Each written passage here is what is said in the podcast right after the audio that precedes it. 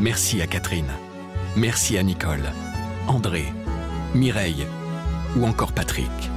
Merci à toutes ces personnes qui, grâce à leur legs en faveur du secours catholique, nous ont donné les moyens d'agir chaque jour pour les plus démunis. Sur la terre comme au ciel, continuez vous aussi le combat pour la fraternité en faisant à votre tour un leg au secours catholique. Demandez votre brochure leg auprès de Corinne en appelant le 0805 212 213 ou sur leg.secours-catholique.org. Je pense que malheureusement le christianisme n'est pas exempt de ce que j'appellerais une sorte d'embourgeoisement. Et cet embourgeoisement comporte la rupture avec la nature, avec le monde rural, avec les traditions d'élevage. Et cet embourgeoisement euh, du christianisme, une de ses conséquences, c'est effectivement la crise écologique que nous connaissons.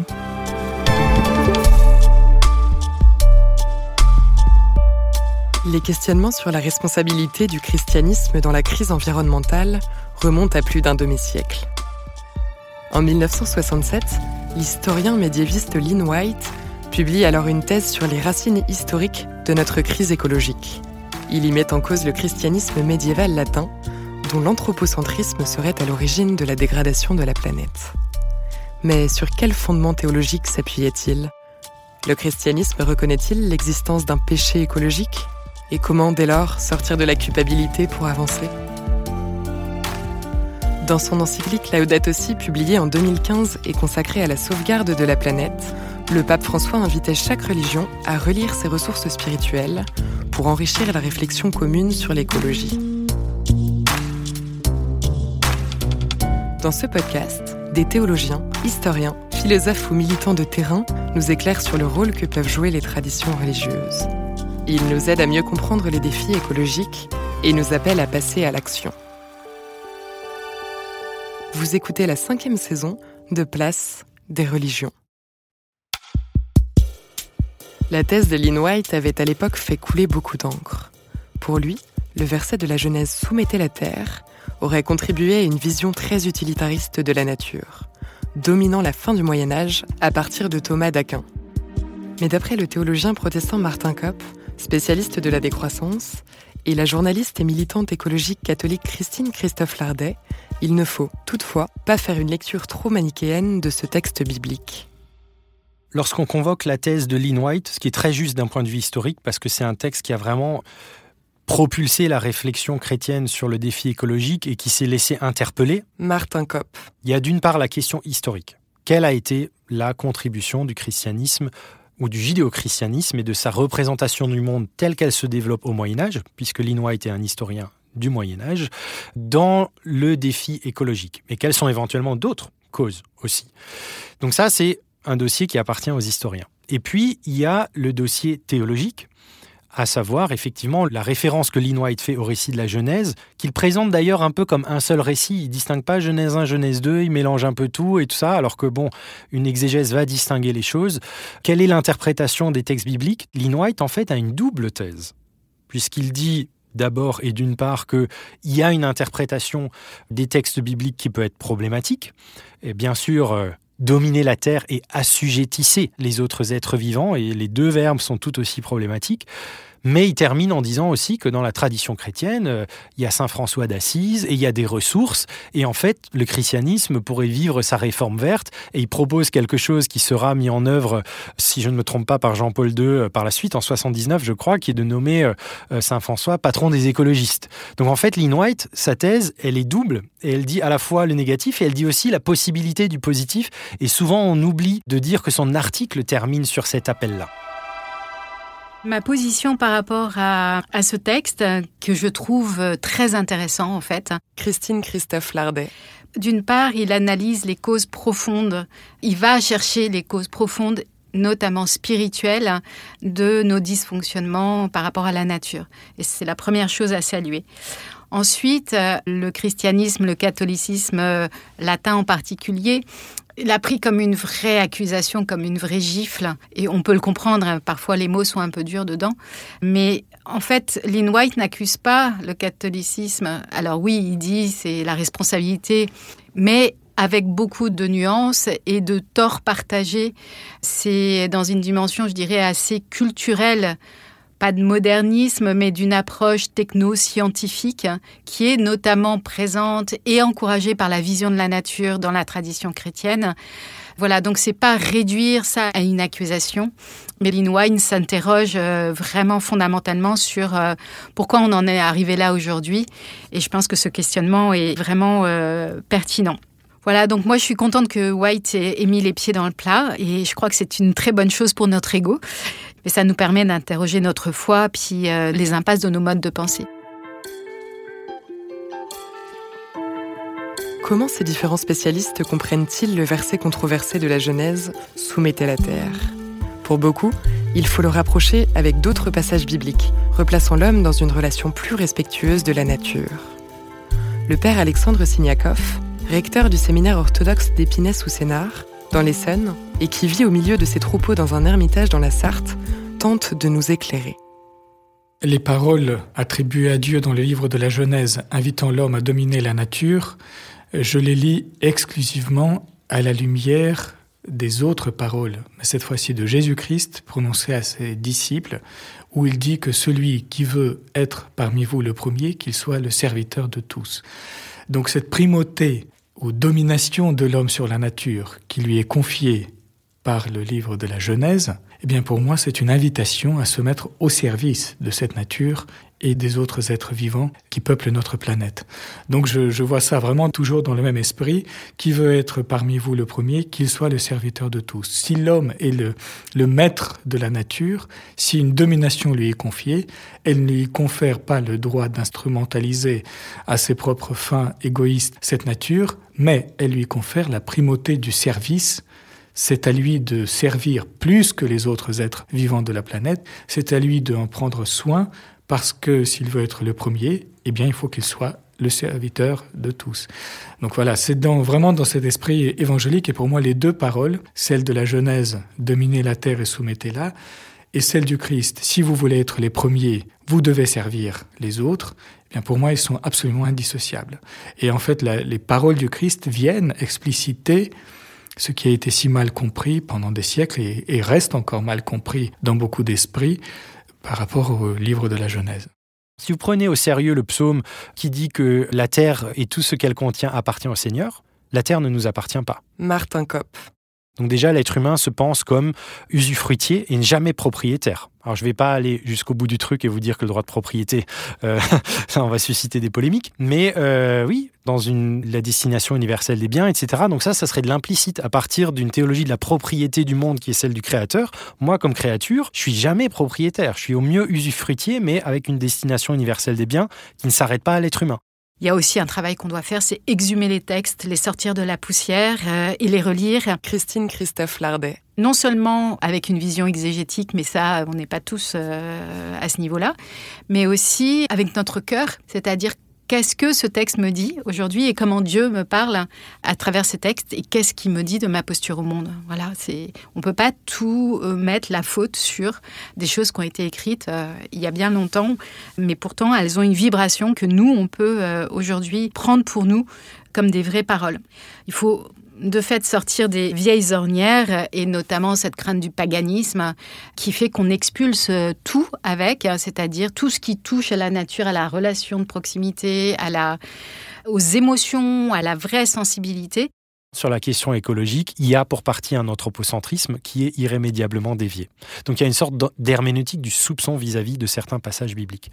Quand vous avez d'autres auteurs qui diront non mais en fait les verbes dominer et assujettir, euh, on les a pas bien compris. Il faut les comprendre dans le cadre du vocabulaire royal et le roi dans sa responsabilité. Ou alors on fait une lecture canonique où on dit mais l'idéal du chrétien, s'il est comme un roi sur la création, c'est le roi, euh, l'idéal du roi ultime, c'est celui du Christ, et donc c'est le Christ roi qui se met au service dans la kénose, jusque dans le don de soi sur la croix. Donc si vous êtes un roi qui est prêt à aller jusqu'au don de soi sur la croix pour la terre et pour les autres êtres vivants, euh, évidemment que le dominé n'est pas compris comme ça. Donc il y a des, soit dans une lecture exégétique, soit dans une lecture euh, canonique ou dans un registre vraiment systématique, dogmatique, théologique, on essaie entre guillemets de sauver ces textes qui peuvent poser problème.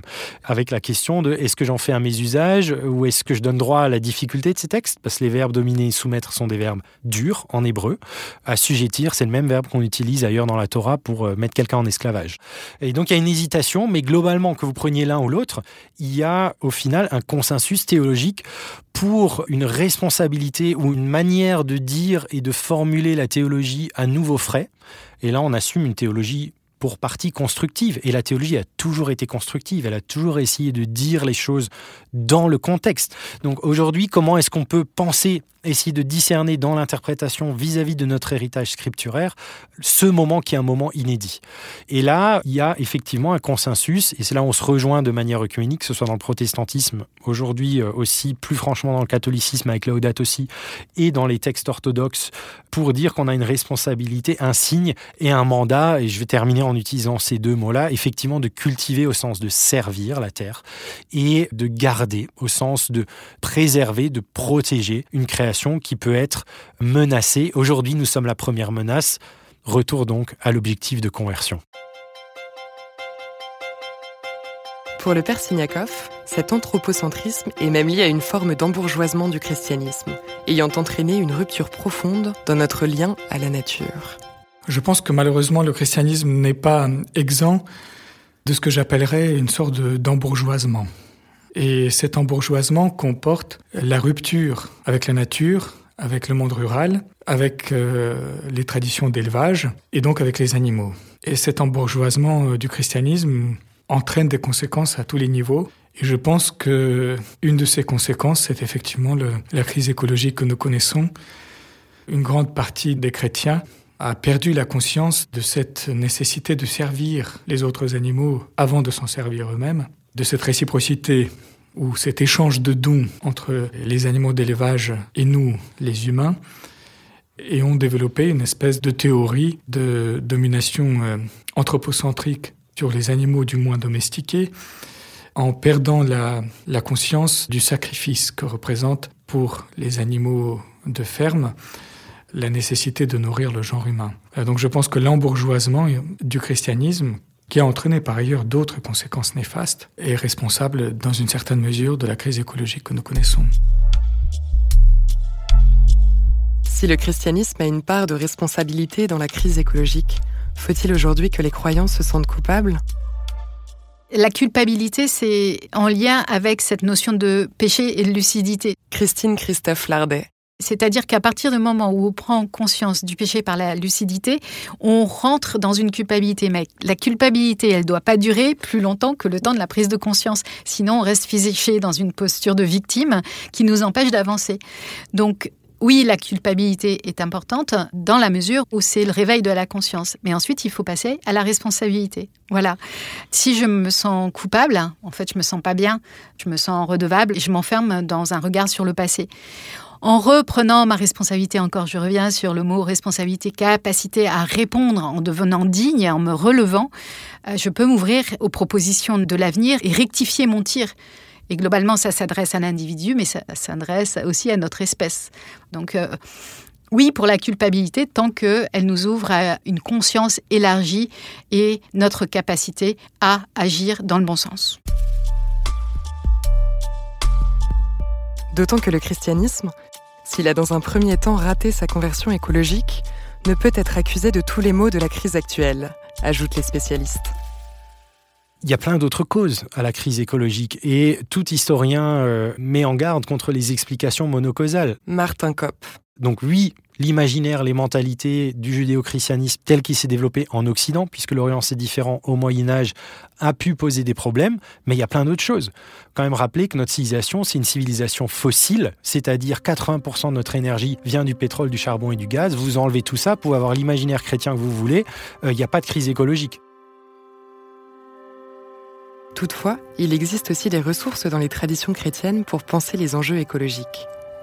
Côté catholique, de nombreux défenseurs de l'environnement invoquent Saint François d'Assise, qu'ils considèrent comme un prophète de l'écologie.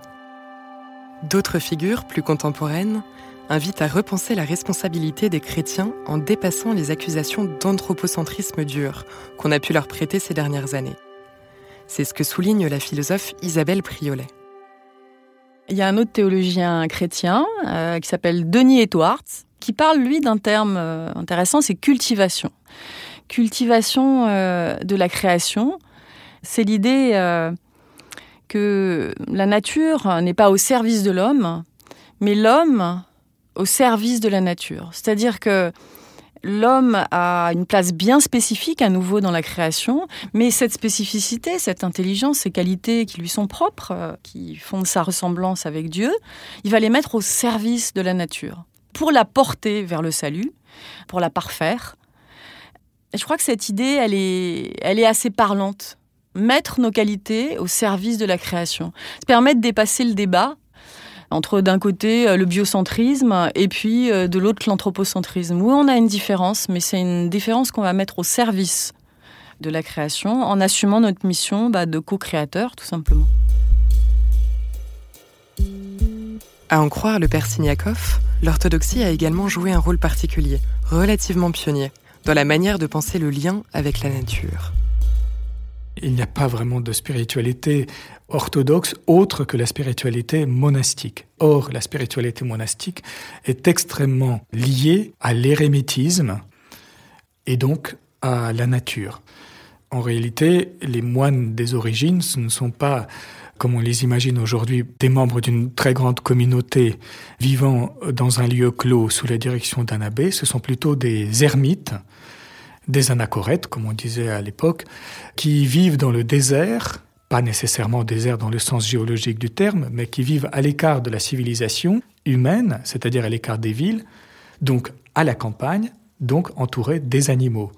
Le monachisme oriental est donc un monachisme profondément imprégné par cette cohabitation avec la nature plus ou moins sauvage, et donc avec les animaux. Et presque toutes les figures, les grandes figures monastiques orientales, à un moment ou à un autre de leur géographie, on parle de leur rencontre avec les animaux. Une rencontre qui manifeste toujours une sorte de respect mutuel, de service réciproque et d'une harmonie particulièrement euh, manifeste. On parle des ermites qui cohabitent avec des lions, on parle de Saint-Serge de Radonège qui s'occupe d'un ours et qui cohabite avec lui. Les moines, fuyant les villes, habitant à la campagne manifestent déjà dans leur vie cette prophétie d'Isaïe où le loup habitera avec l'agneau, où le petit enfant couchera avec le serpent, cette réconciliation ultime, cette harmonie eschatologique entre l'homme et l'ensemble des êtres vivants qui l'entourent.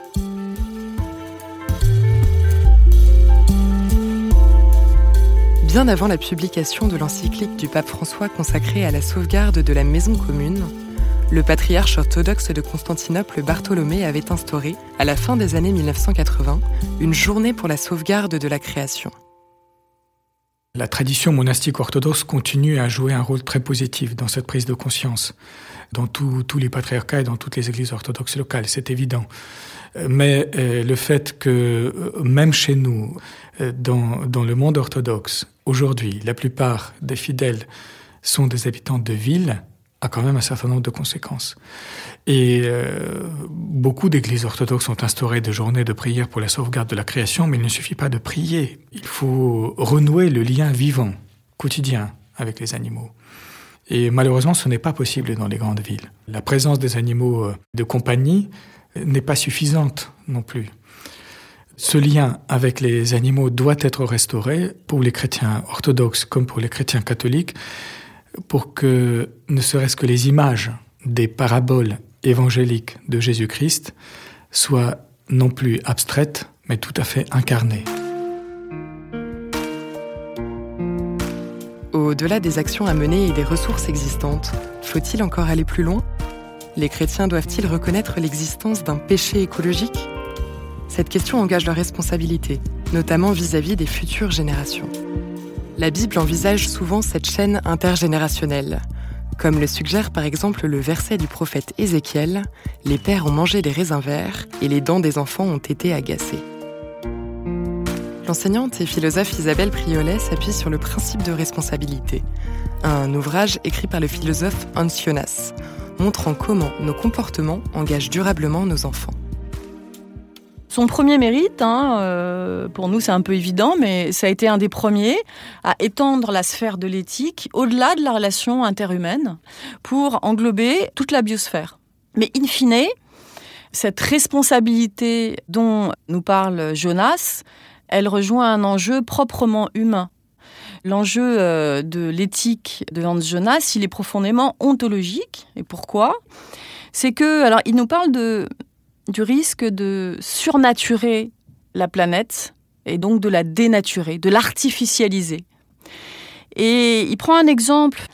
Il nous dit euh, l'avilissement ultime d'organismes doués de sens, capables de mouvement, sensibles et pleins d'énergie, réduits à des états de machines à pondre et de machines à viande, privés d'environnement, enfermés à vie, artificiellement éclairés, alimentés automatiquement, n'a presque plus rien de commun avec la nature, et il ne saurait être question d'ouverture ou de proximité à l'égard de l'homme. C'est-à-dire qu'en faisant ça, l'agriculture intensive dans ses visages les plus euh, cauchemardesques, on tourne le dos à notre propre humanité en tournant le dos au vivant. Un jour, on sera capable peut-être de faire des œufs carrés. Est-ce que c'est être encore humain que de se couper à ce point-là du socle, le vivant, qui fonde notre humanité et c'est pour ça que, au cœur de ce bouquin, il y a une maxime de responsabilité façon euh, Hans Jonas, qui d'ailleurs euh, évoque un peu euh, Kant. Dans sa formulation, je vais vous la lire. C'est agis de telle façon que les effets de ton action soient compatibles avec la permanence d'une vie authentiquement humaine sur Terre. Ben, on pourrait bien se réveiller un jour, je pense au transhumanisme, je pense à toutes ces choses, et avoir quelque part euh, renoncé à ce qui fait notre humanité.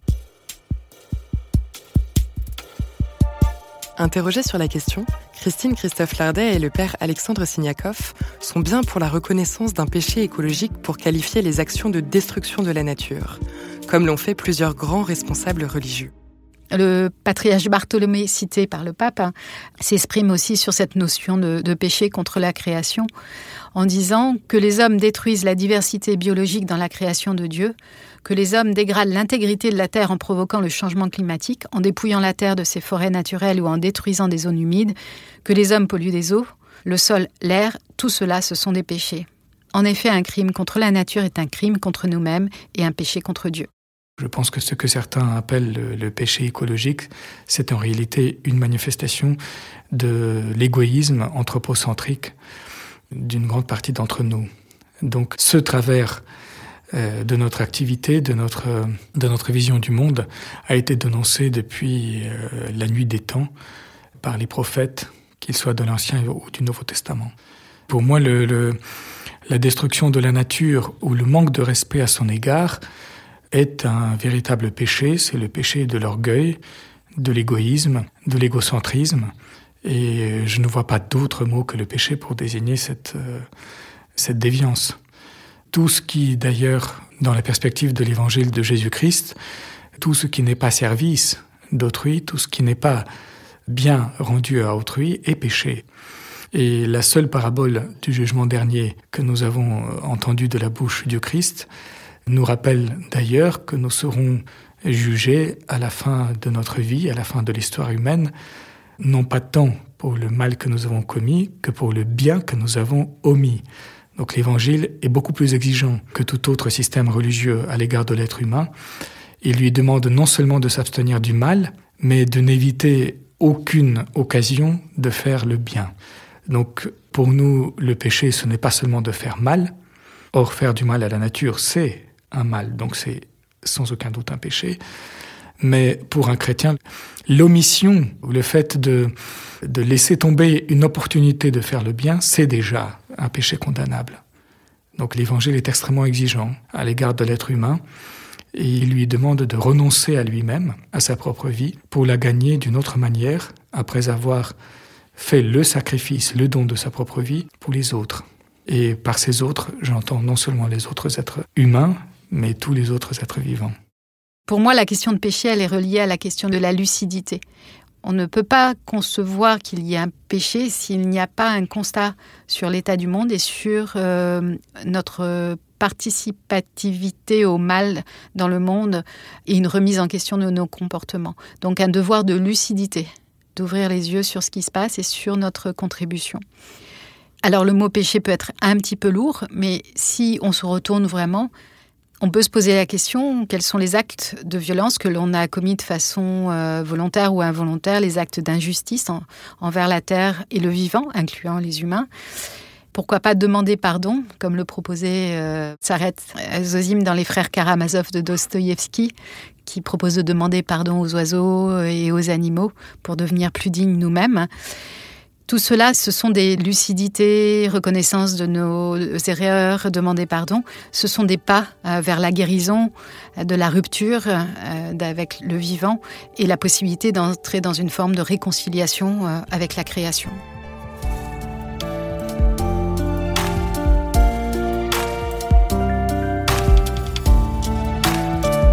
Vous venez d'écouter un épisode de la cinquième saison de Place des religions.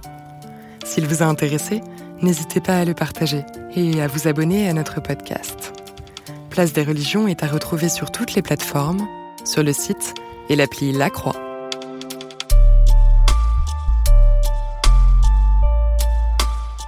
Malo Tresca et Clémence Marais ont écrit cet épisode avec Fabienne Lemayeux et Dominique Reynard à la rédaction en chef, Flavien Eden au montage, Célestine Albert à la production, Laurence Chabasson au marketing Théo Boulanger au mixage et à la musique, et Yasmine Gâteau à l'illustration.